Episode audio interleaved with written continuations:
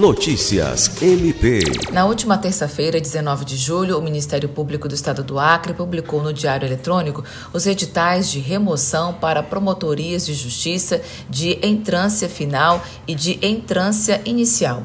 A abertura dos editais foi autorizada no último dia 11 pelo Conselho Superior do Ministério Público do Estado do Acre.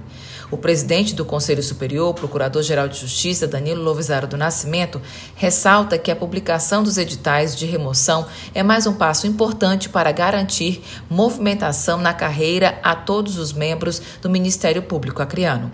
Alice Regina, para a Agência de Notícias do Ministério Público do Estado do Acre.